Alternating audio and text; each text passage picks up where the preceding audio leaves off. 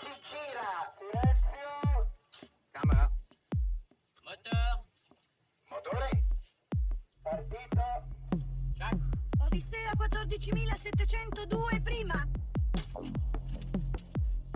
Avanti. Azione. Les podcasts de la Cinémathèque. En janvier 2015, dans le cadre de son ciné-club à la Cinémathèque française, Jean Doucher recevait le cinéaste Barbette Schroeder pour s'entretenir avec lui de son film Barfly.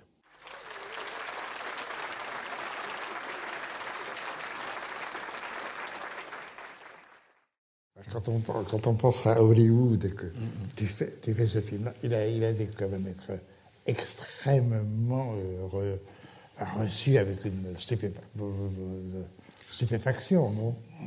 Oui, oh bah, oui, il y a eu, il y a eu des critiques euh, partagées très exactement, 50-50. Je me rappelle de Rex Reed qui disait c'est tellement dégoûtant, il est tellement sale cet acteur. C'est un film qui sent mauvais. J'ai trouvé ça quoi. Je l'ai pris pour un compliment.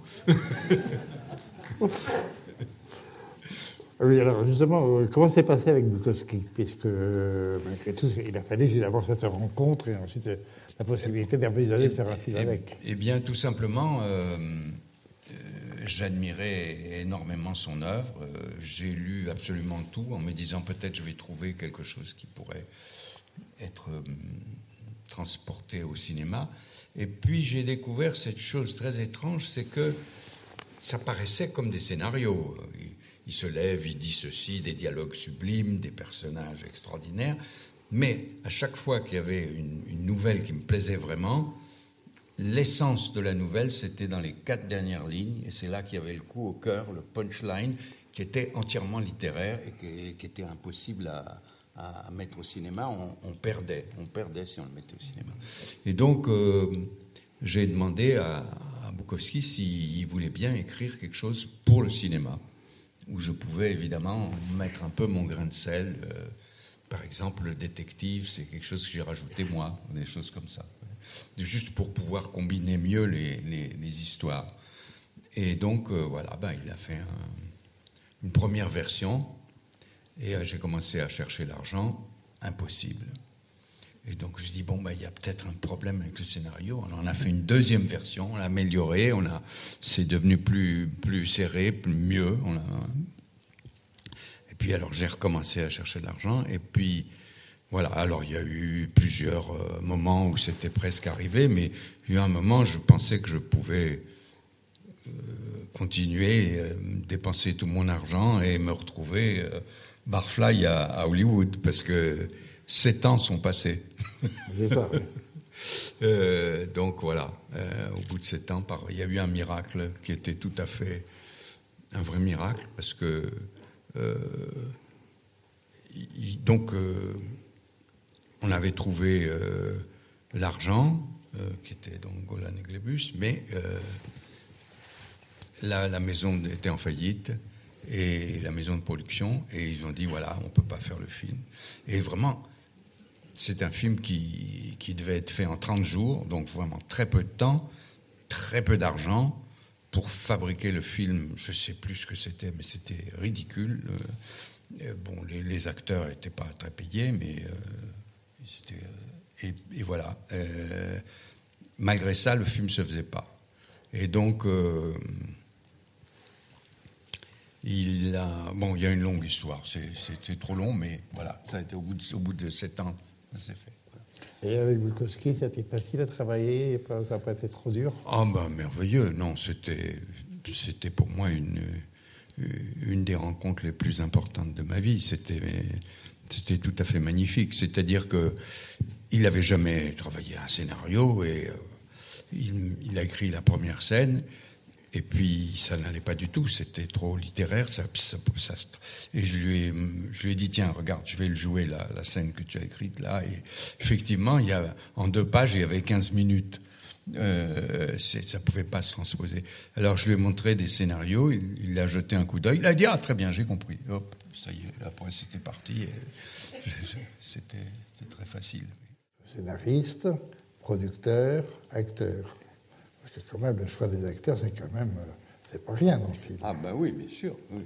Alors, comment, pourquoi tu as pensé à, à Mickey Rourke Euh, Ben, À l'évidence ou?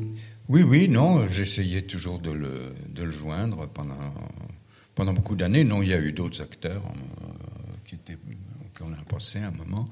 Mais lui, je lui ai envoyé les scénarios pendant, pendant trois ans. Euh, ça marchait pas. Puis après, il y a eu un, un miracle, ça a marché. Et pourquoi le miracle pas Je pourrais- il y a trop, c'est trop long. C'est pas compliqué. Il y a un livre entier qui est écrit là-dessus par Bukowski lui-même, qui s'appelle Hollywood. Ah, oui. Et, donc, si on veut savoir comment le film s'est fait, il en a fait un livre qui est vrai à 90%. Bon, c'est pas mal.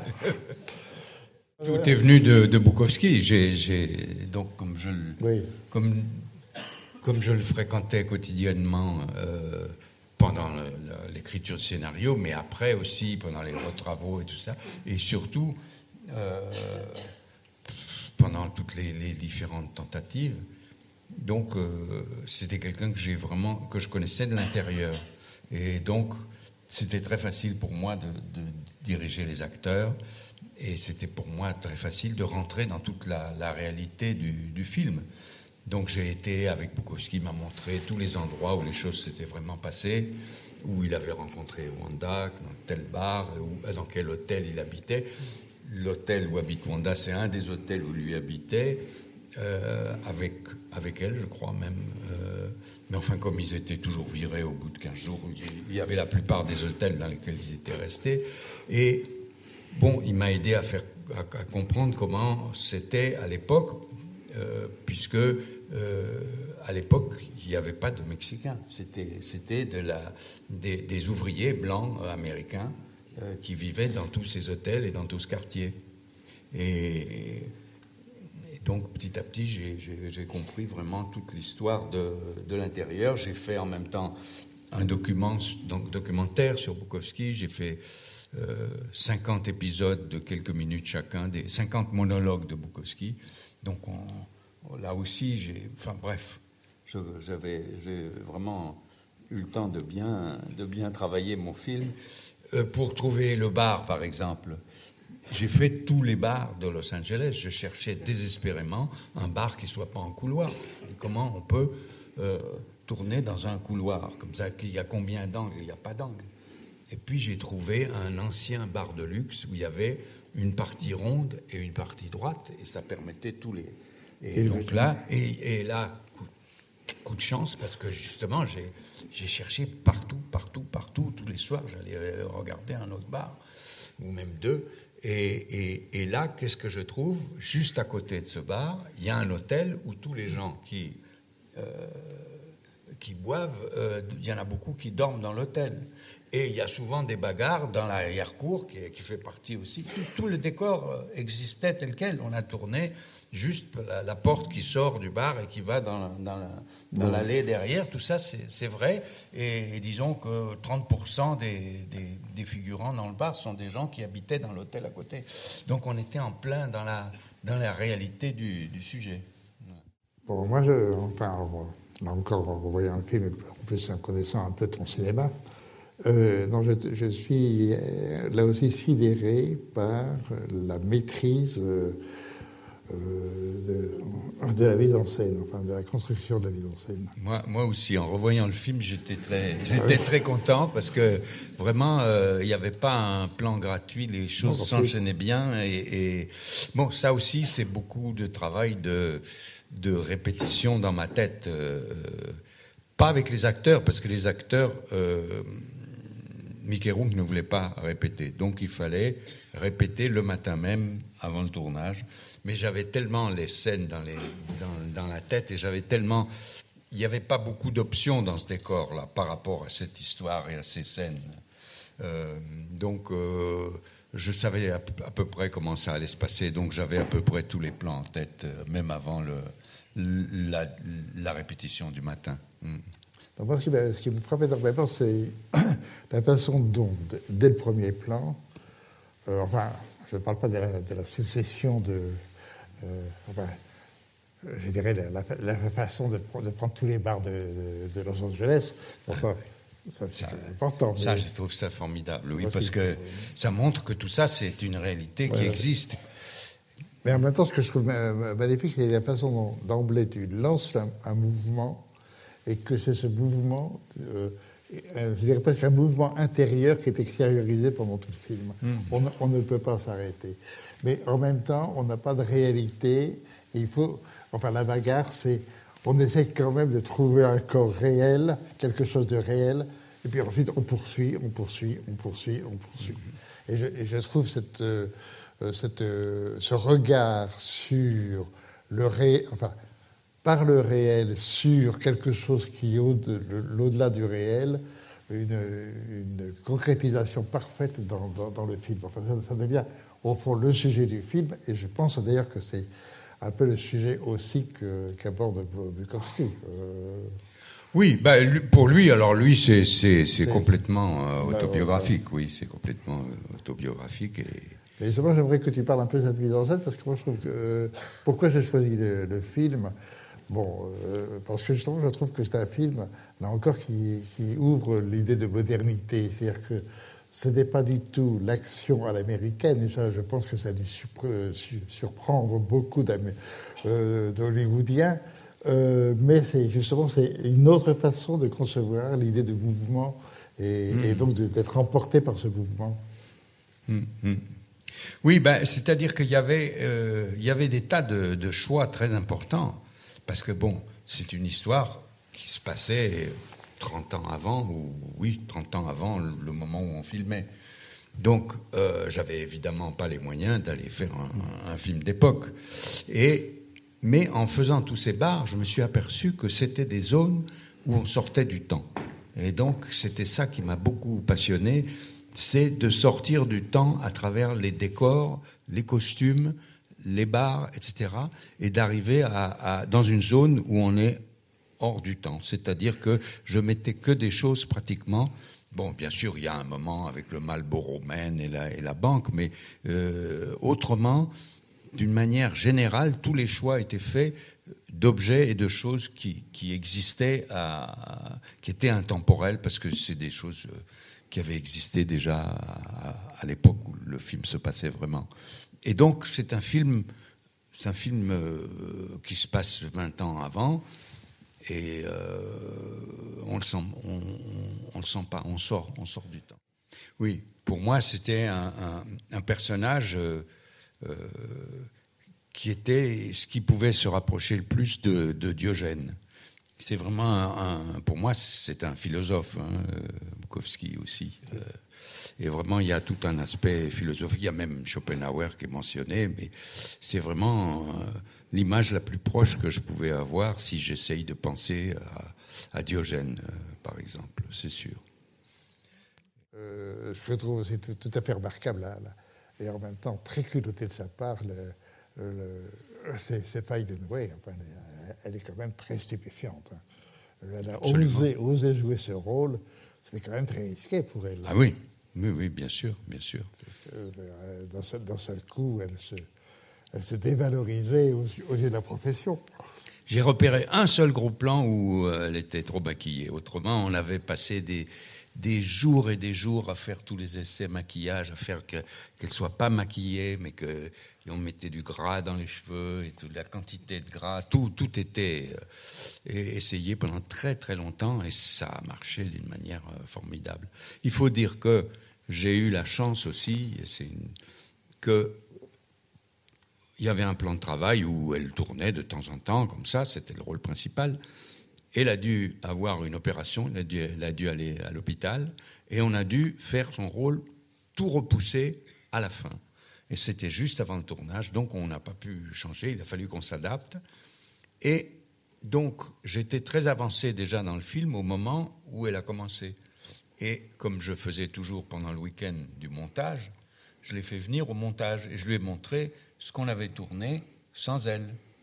Et alors, elle s'est rendue compte de la vérité du, film dans lequel elle entrait. Elle comme elle était très intelligente, elle s'est quand même rendue compte très vite que elle pouvait pas être sa personne habituelle. Donc, elle a compris qu'il fallait qu'elle s'adapte. Ça, c'était une chance parce que si on était parti à zéro, peut-être que j'aurais pas réussi aussi, à- aussi bien à la convaincre. Voilà. Et ça, c'est une des grandes choses du film, parce qu'elle est d'une beauté à tomber pour Ah, moi. euh, magnifique, Moi, j'ai, même pleuré pendant certaines prises, euh, tellement j'étais ému par ce qu'elle faisait. oui. Alors, euh, d'autres d'autres éléments qui m'ont encore frappé aujourd'hui, c'est le travail sur la lumière, la couleur, etc. Avec l'opérateur, parce que quand même, vue Alors, euh, Robbie Muller, Robbie Muller, j'avais déjà fait un, un film avec lui et c'était un génie absolument de, absolu de, de l'image. Et là, il a voulu pousser tout ce qu'il faisait encore plus loin. C'est-à-dire que vraiment, à l'époque, il n'y avait quand même pas des pellicules tellement sensibles. Et on a, on a vraiment pris des très très gros risques. Quand on rentrait dans ce bar, les gens de la profession qui rentraient dans ce bar, ils n'en revenaient pas. On n'avait pas du tout l'impression que ce bar était éclairé. C'est-à-dire qu'il y avait, y avait de la lumière, mais presque pas. Et, et donc c'était très compliqué pour le point. J'ai regardé à chaque fois comment il, il avait aussi un, un- type qui savait choisir le point, qui arrivait à ne pas se tromper. C'était de la haute voltige. Et, et ça, c'était, c'était vraiment la limite de ce qu'on pouvait faire à cette époque-là. Aujourd'hui, pour avoir quelque chose comme ça, je- dans mon dernier film, j'ai facilement avec des bougies, on peut éclairer, c'est pas un problème. Mais là, euh, à l'époque, c'était c'était vraiment très très extrême. Et il est vrai que cette, cette lumière de- de- est absolument indispensable au film. Ah oui, indispensable. Indispensable. La lumière, le décor, couleur, euh, ouais, le et décor couleur. et la lumière, c'est euh, oui. Beaucoup de vos films partagent les mêmes thèmes, euh, dépassant des extrêmes, des limites, des passions humaines, mais celui-là euh, a un statut de film culte par rapport à certains de vos autres films. J'imagine que ce culte, bien sûr, vient des thèmes développés, mais aussi de l'absence de ce film. C'est très difficile de le voir depuis des années et des années. Et j'imagine que d'ailleurs ce statut de culte et le fait qu'il soit très difficile à voir explique pourquoi il y a autant de gens ce soir qui ne le voient que pour la première fois. Je voulais savoir, est-ce que vous arrivez à expliquer ce culte? Il était aussi difficile de le voir parce que euh, les producteurs ont, fait faillite. Euh, le film a été revendu avec plein d'autres films euh, et il est passé de main en main avec des paquets de films. Et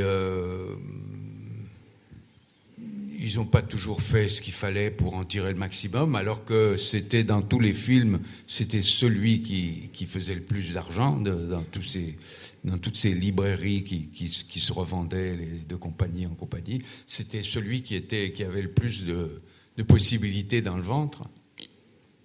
Mais on a même, euh, atteint un- une situation complètement délirante. Il n'y a pas longtemps, il y a deux ans, je crois, euh, je regarde un moment sur, euh, ça devait être sur Amazon ou quelque chose comme ça, et il y avait un moment, pas très longtemps, heureusement, où il y avait un, DVD pour 600 euh, 600 dollars. C'était le, prix de. Tellement c'était impossible à trouver. Bon, évidemment, il y a des, des gens qui ont dû faire des, des copies, qui sont arrivés à les vendre, je sais pas. Et, là, maintenant, euh, j'aimerais tellement que le film soit fait en, Blu-ray. Et je- je- je- on- n'y arrive toujours pas, mais bon, un jour ou l'autre, on, on y arrivera bien. Mais euh, c'est un. La lutte continue. Quand on film culte, euh, Ben oui, je me suis rendu compte qu'il était culte quand j'ai parlé à des jeunes du théâtre euh, russe. Ils m'ont dit, mais vous vous rendez pas compte que ce que c'est pour nous, ce film en, en Russie, c'est quelque chose de absolument... Et, il y euh, a des ivrognes et- en Russie? Comment? Il y a des ivrognes en Russie il y a, oui. et, et donc, vraiment, c'était. euh, c'est là que je me suis rendu compte, bien, bien sûr, que euh, la personne qui a un culte, euh, beaucoup plus que- qu'en France, c'est c'est Bukowski. hein. Son culte n'est pas euh, limité, euh, il n'est pas tellement en Amérique. Ça a été l'écrivain le plus lu euh, en Allemagne. Et maintenant, comme j'ai été en Amérique du Sud beaucoup, euh, là, il a aussi un statut de culte absolu dans toute l'Amérique du Sud. Euh, et donc, euh, quand je tournais à Medellín, par exemple, euh, bon, il y avait plein de jeunes qui, euh, qui me parlaient de Bukowski, qui le lisaient, etc. J'avais un, un commentaire et une question. Le commentaire euh, suite à la, au fait de revoir le film, c'est que je trouve aussi qu'une de ses grandes forces, c'est qu'il est à l'opposé de toute l'idéologie dominante américaine, à savoir le dépassement de soi, le, le- le progrès, faire quelque chose de sa vie, euh, transformer sa vie en un produit euh, qui témoigne en quelque sorte d'une vie réussie. Enfin, le film là-dessus est absolument ravageur. Et ce qui est formidable, c'est que Bukov- enfin, le personnage de Bukowski ne tombe dans aucun panneau, parce que de toute façon, comme il est authentique, enfin, il est sincère dans sa démarche, quand euh, l'éditrice vient à lui, par exemple, on se dit, mais c'est presque un réflexe, on se dit soi-même, ah mais là ça y est, il va, ça va prendre, il va s'en sortir, mais lui, il n'a pas l'impression qu'il doit s'en sortir, puisque d'une certaine manière, il a trouvé une place dans le monde, il a trouvé une façon de vivre, et rien, euh, quand il déboule dans l'appartement de la jeune femme, on a l'impression qu'il est impressionné, mais tout de suite, il ressent un malaise.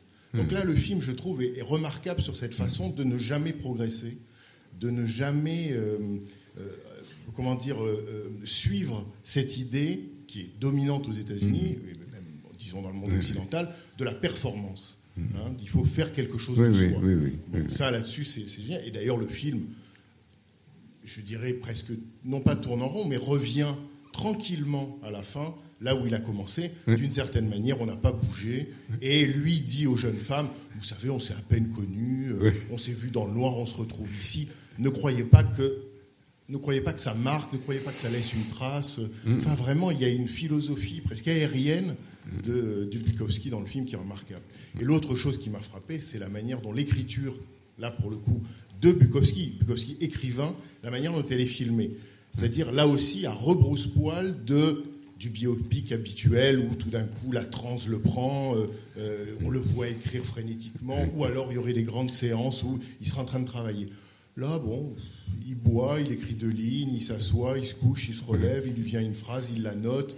Il n'y a pas de projet d'écriture, même si l'écriture le tient. Ça, c'est Oui, là, j'ai un peu pris des, libertés parce qu'en fait, euh, euh, Bukowski, il se mettait euh, au travail devant sa machine à écrire. Peut-être pas d'ailleurs dans, la période où il était avec, euh, avec Wanda. Peut-être qu'il avait même pas toujours la, la machine à écrire. Mais enfin,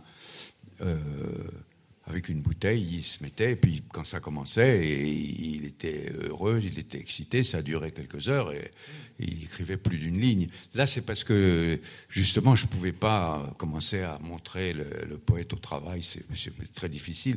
Alors j'ai casé quelques lignes que j'aimais bien, comme ça, ça m'a permis de les mettre en voix off, mais bon, c'est vrai que son, son travail, vraiment, c'est très difficile à filmer. oui. C'est-à-dire que si on l'avait vu au travail longuement, là, on aurait été aussi dans une forme de performance et on aurait rejoint une idéologie dont il. Mais ce qui m'amuse là, dans, dans, dans ce que tu dis là, euh, un qui avait vraiment compris que c'était ça le film, c'est ce que tu venais de décrire, c'est Stallone, l'autre Stallone, le, vrai. Le, ah, Sylvester. Le, le, vrai, le numéro un. Le, et alors lui, c'était son frère qui jouait dans le film. Alors évidemment, il l'a vu le film. Et il a dit, je ne veux jamais parler, ni travailler, ni avoir à faire quoi que ce soit avec des gens qui ont participé à ce film. Pour moi, c'est une insulte absolue. Donc, il avait très bien compris. Il avait compris le danger, quoi. Il avait compris le danger pour lui. Et alors, juste la, la question que je voulais poser, c'est euh, par rapport au personnage, qui a eu l'idée, d'où est venue l'idée de la démarche, j'entends physique, hein, la manière dont il se déplace, la manière dont il ouvre les bras, la manière dont il semble.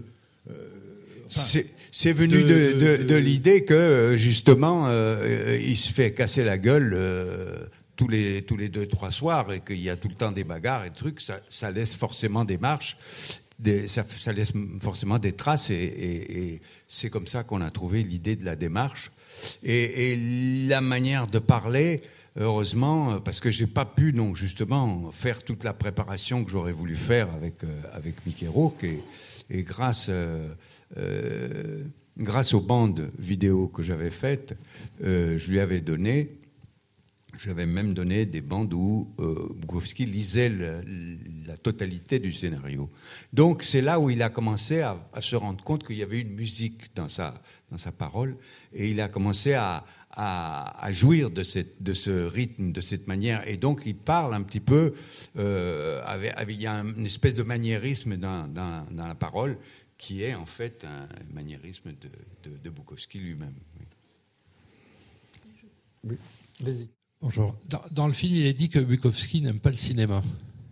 Oui, absolument. Euh, grandissant euh, à Los Angeles, euh, pour lui, c'était euh, l'horreur absolue, le cinéma. C'était un univers de factice, euh, de fausses valeurs, c'était le, l'horreur absolue.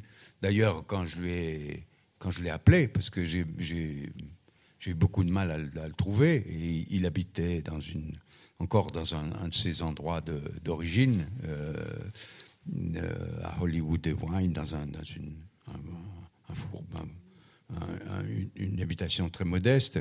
Et, je lui ai téléphoné et je lui ai dit bon, je voilà, j'aimerais vous rencontrer parce que j'ai un, j'ai un projet de film. Il dit oh non non non non le cinéma, oh là là, hop, il a raccroché. Et donc euh, j'ai retéléphoné. Et il a dit, je lui ai dit, mais non, c'est un travail de respect pour votre. C'est pas du tout ce que vous pensez. J'ai pas du tout envie de, de mettre à la sauce hollywoodienne votre travail. Et c'est un travail vraiment de, de respect et c'est très sérieux. Il dit, bon, d'accord, je crois pas que ça marchera, mais passez ce soir. Bon, alors la soirée s'est passée, c'est terminé à 6 heures du matin et donc c'était bien parti, oui. Combien de bouteilles? Ben, euh, en principe, on faisait 7 ou 8, on est même allé jusqu'à 10, oui. à l'époque, je ne pourrais pas aujourd'hui, oui. Euh, dans le, je sais pas si ça marche. Dans le, dans l'histoire du cinéma, euh, dix ans auparavant à peu près, il y a une célèbre, euh, très longue scène de beuverie dans un film de John Cassavetes qui s'appelle Husbands, que je suis persuadé que vous aviez vu. Avant oui, c'est un chef-d'œuvre absolu, oui. forcément. Euh, et euh, la question que je voudrais vous poser, c'est euh, est-ce que euh, vous, comment vous êtes positionné par rapport à, cette séquence euh, quand vous avez tourné? C'est-à-dire, est-ce que vous y avez pensé? Est-ce que vous êtes déterminé contre? Parce que le mouvement, la fluidité que vous mettez dans votre mise en scène ne correspond pas à la captation de plans séquences de type Cassavetes. Donc, euh, est-ce que c'est quelque chose qui, euh, euh, a fait partie de, la manière dont vous avez écrit le film? Oui, ben, bien sûr. C'est-à-dire que pour moi, j'étais obsédé par euh, les décors, les acteurs, la photographie, le, euh, texte, euh, à faire suivre le, texte exactement. Alors que Cassavetes, il est vraiment dans le dans le feu de l'action et, et ces films sont un peu improvisés. Donc il y a, tout cet élément d'improvisation et dans celui-là, il y avait absolument rien d'improvisé. Euh, c'est ça la, la grande différence. Hmm. Euh, Bonsoir, je sais que vous avez donc euh, tourné euh, un documentaire ou en tout cas des, des bandes de films, je ne sais plus si c'était en 16 mm ou en, ou en vidéo, que j'ai vu euh, il y a tellement d'années à la télévision. Ah, sur FR3, euh, juste avant de Et fermer j'étais- la, la voilà, chaîne, j'étais oui, tous les soirs. émerveillé par ça. Je suis Oui. un lecteur de, de Bukowski et ça fait de- depuis je cherche où trouver. Eh oui, mais moi aussi. Euh, C'est-à-dire que j'ai réussi à les, sortir en, DVD en Amérique. Donc il y, en avait 50. Et là, maintenant, moi, je, pousse un peu à la rue, à la roue, pour que y ait, euh, euh, il faudrait sous-titrer les 20, parce que à, à la télévision, il y avait 25 épisodes qui étaient passés, et il en manque encore 25 qui n'ont pas été sous-titrés. Euh, mais bon, ça, ça fait aussi partie des choses qu'il faut que j'arrive à, faire sortir. Alors, ce qui est amusant, c'est que euh, euh, à l'époque, je pensais être vraiment à, à l'avant-garde de l'avant-garde parce que j'avais tourné la vidéo la meilleure qualité possible, un pouce. Donc ça n'existait pas, c'était vraiment quelque chose d'extraordinaire, la vidéo à un pouce. Je disais, bon, comme ça, au moins, il y aura vraiment... Et puis, quand je la vois maintenant, je suis absolument horrifié de la qualité de cette vidéo.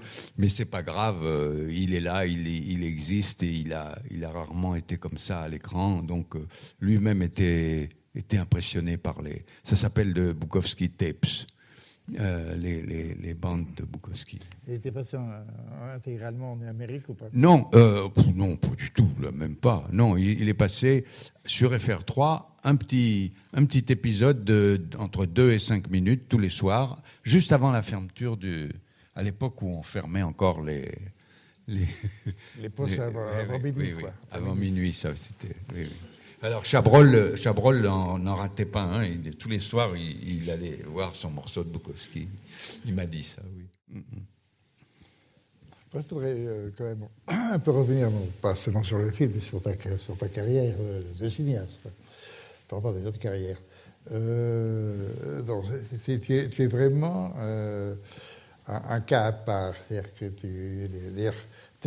J'essaye, j'essaye. T'essayes. Mais, oui, mais le résultat, c'est que euh, tu.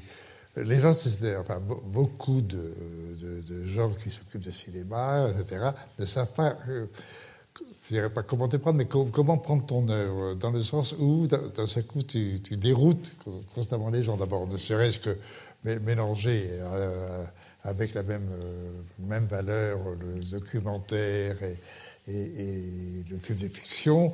Dans les films de fiction, ça va euh, absolument partout. Par ailleurs, tu fais un film en France, dans ce coup, tu deviens le seul cinéaste français qui fait une carrière à Hollywood. C'est quand même euh, euh, rarissime, en tout cas, de, de- de- de ton époque. Euh, Il y a eu quelques-uns avant qui en avaient fait, qui avaient réussi, mais toi, tu es le seul à avoir eu une carrière avec les plus grands acteurs américains. En plus, on ne peut pas dire que tu, tu les as ratés, tu, tu les as Mm. presque tous eus. Euh, et ensuite, bon, dans ce coup, tu, tu, tu, tu fiches le camp en Colombie. Et là, dans ce coup, un film qui est tout à fait surprenant. Tu reviens, et le- bon, et puisque je sais que tu viens de faire un film, et que ce film que j'aime énormément euh, va sortir, et ce n'est pas un film facile. Euh, Non, film- ça va surprendre beaucoup de gens aussi, de parce gens, que d'une fois de plus, j'ai terriblement peur toujours de, euh, d'être pris pour un auteur, de commencer à rentrer dans un, dans un la, il rituel. faut être pour la politique des auteurs. Quoi? Il faut être pour la politique, euh, politique des auteurs. N'oublie pas. mais d'accord, oui, mais moi, j'ai pas du tout en- envie d'être pris dans ce piège et que donc je j'essaye chaque fois de de- d'expérimenter, de, de penser à des, de faire les films que j'ai envie de faire, mais en, jamais en pensant à moi, toujours en pensant à, à l'extérieur et en, en pensant au, travail de mettre à l'écran des, des choses qui sont chaque fois complètement différentes. C'est ça, as une, une œuvre qui est d'une extraordinaire diversité par rapport à, à beaucoup d'autres cinéastes qui sont en effet plus, plus unifiés. Moi, je fais tous mes films en essayant de, euh, de faire du suspense euh, à chaque plan, des micros, des micro mini suspense. Je vois toujours. euh, mais c'est ça mon, mon rapport avec Hitchcock, ça s'arrête là. Si j'ai fait quand même Jeune fille cherche appartement où, il y avait carrément un, suspense qui était qui était plus construit. Mais autrement, le suspense pour moi, c'est de plan à plan. C'est- dans chaque plan, il y a un petit peu l'attente du plan suivant ou l'attente de qu'est-ce qui va se passer. oui.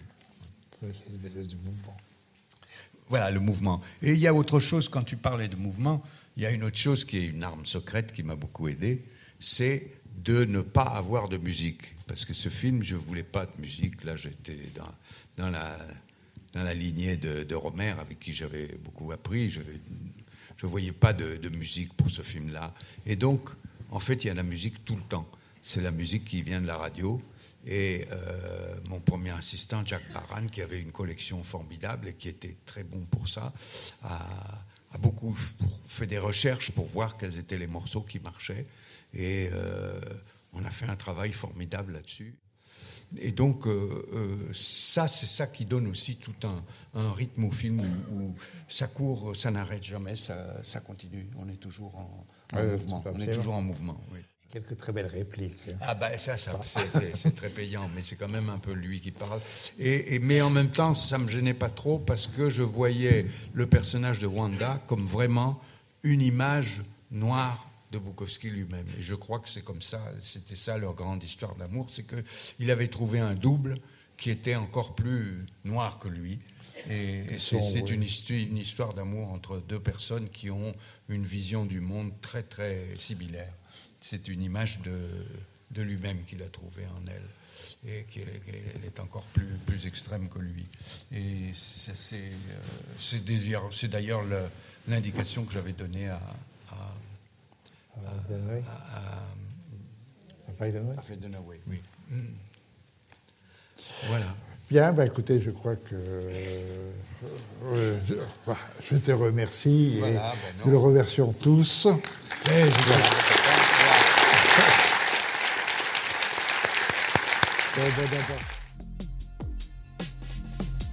C'était les podcasts de la Cinémathèque française.